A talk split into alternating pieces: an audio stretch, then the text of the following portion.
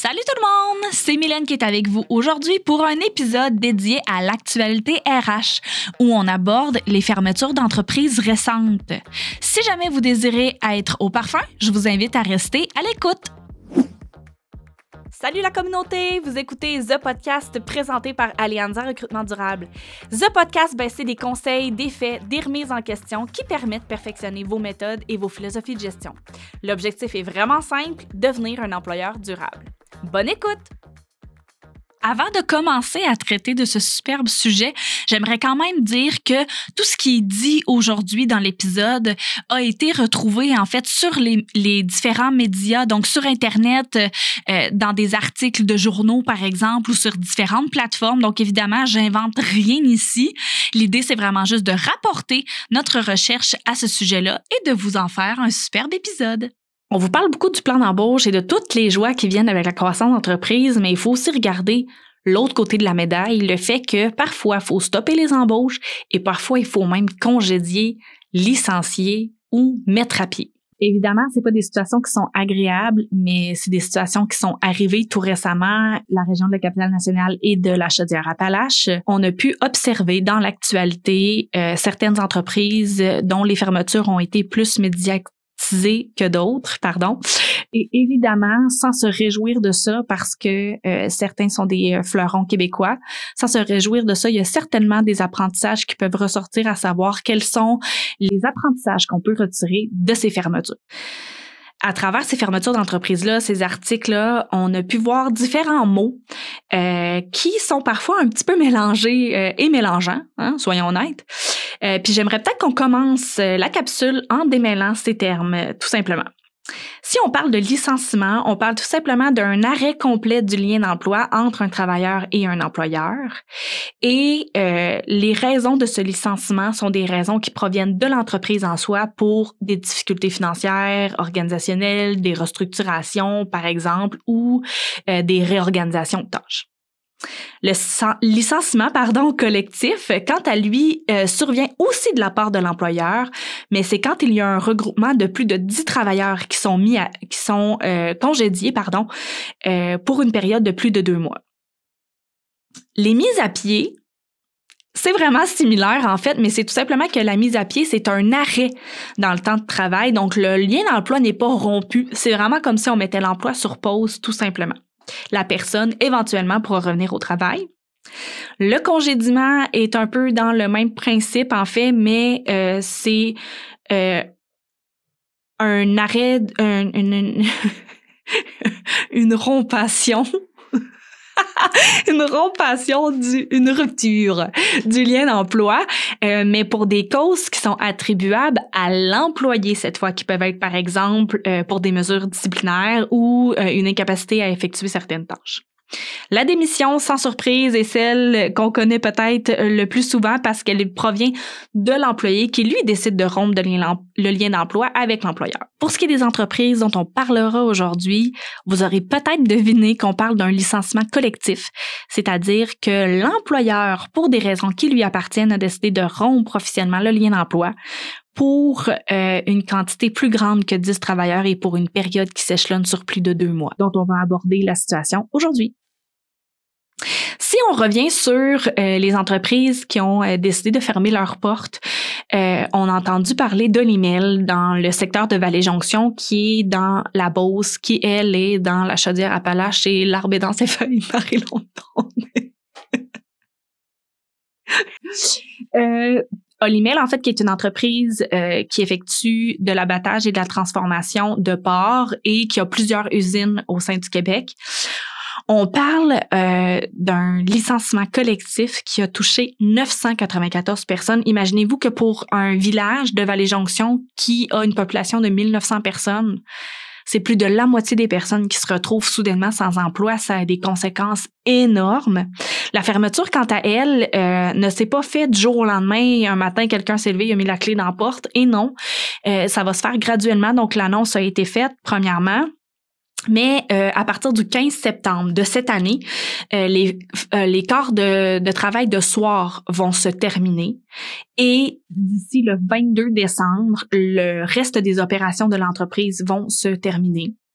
Ce qui a été fortement critiqué par rapport à Elimel, euh, et bien évidemment, on n'a qu'un seul côté de la médaille par rapport à cette décision-là, mais c'est que les employés ont appris via les médias que l'entreprise allait fermer.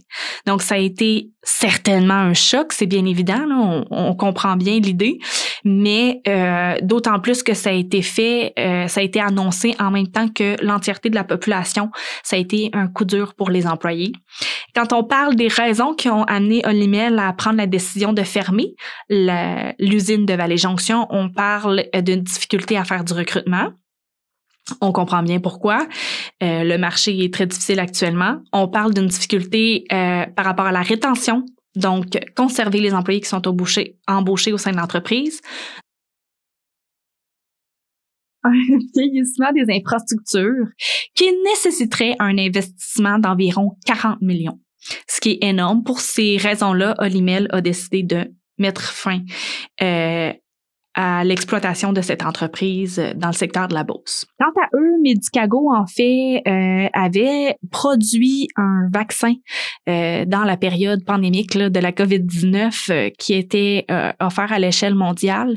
Et euh, comme la demande est moindre, l'entreprise a décidé de fermer l'usine de Québec et de concentrer ses énergies ailleurs. Donc, pour des raisons également économiques, financières, l'entreprise a décidé de terminer euh, la, la, production ben c'est quelque chose qui revient aussi, hein, le fameux on n'a rien vu venir. Eux aussi ont appris l'annonce dans les médias. Donc la manière dont ça a été fait a été critiquée euh, par les employés.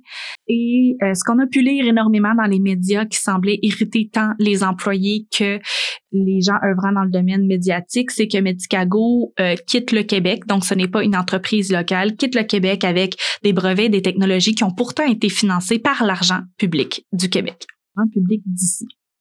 Cette fermeture-là euh, se produira, euh, est prévue en fait pour le 2 juin 2023 et c'est 400 personnes qui vont être touchées par la fermeture de cette entreprise qui œuvre dans le milieu euh, biopharmaceutique.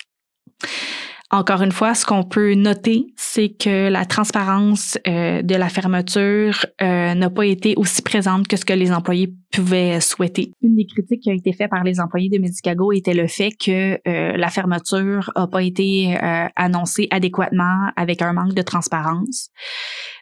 Par contre, je dois avouer que c'est à se demander, mais quelle fermeture d'entreprise est faite adéquatement? C'est-à-dire que malheureusement, si on l'annonce petit à petit, plus l'entreprise va mal, il y a un stress et une anxiété qui doit s'insérer euh, au sein des équipes et qui fait en sorte que tout le monde a le sentiment que son emploi est sur la sellette.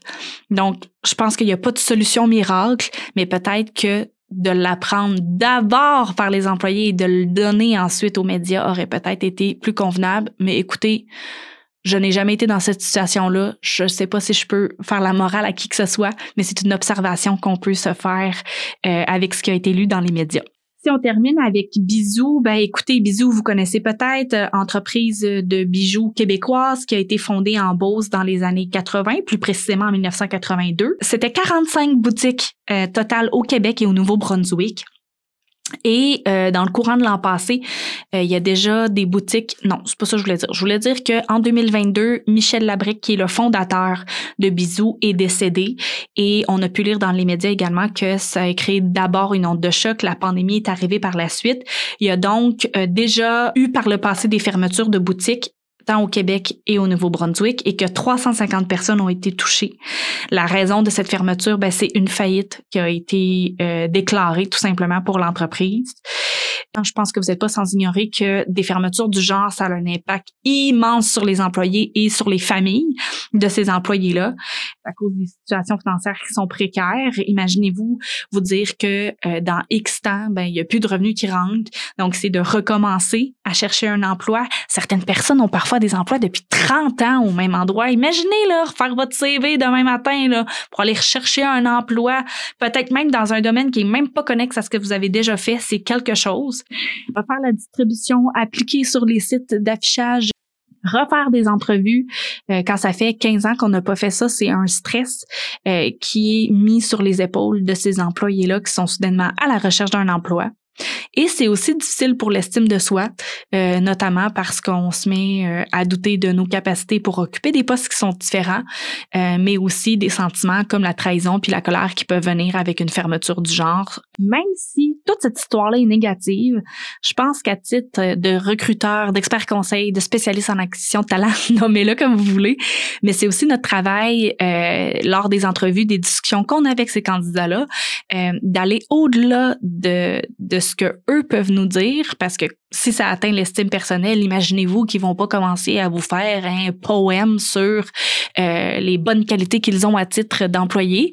Hein, ça se peut que ce soit plus difficile de se mettre en valeur. Ben c'est à nous d'aller voir au-delà de ça, de noter la superbe durabilité de ces employés-là, d'aller voir quelles sont les compétences transversales euh, qu'on peut prendre de cet emploi-là pour les mettre en contexte dans un autre euh, type d'emploi. Donc ça peut être intéressant pour nous aussi d'aller au-delà de ce qui est écrit, au-delà de ce qui est dit puis de faire notre travail de chercheur pour aller chercher les réponses à nos questions, puis mettre en valeur ces candidats-là. Qu'est-ce que vous en pensez? C'est tout pour aujourd'hui. Soyons honnêtes, c'était peut-être pas le sujet le plus joyeux du monde, hein? c'était pas un tour de grande roue, mais c'est quand même important d'en parler parce que ça fait partie de la réalité des personnes qui œuvrent dans le domaine des ressources humaines. Et c'est important aussi d'être alerte et éveillé euh, à la réalité des personnes qui ont vécu ça quand c'est des gens qui se retrouvent dans notre équipe. Donc, gestionnaire, si vous êtes à l'écoute, ça vous concerne également. Si vous avez aimé ce que vous avez entendu aujourd'hui, ben écoutez, rien de plus simple que de vous abonner euh, à notre et d'écouter les épisodes suivants. Sur ce, je vous souhaite une bonne fin de journée et à la prochaine!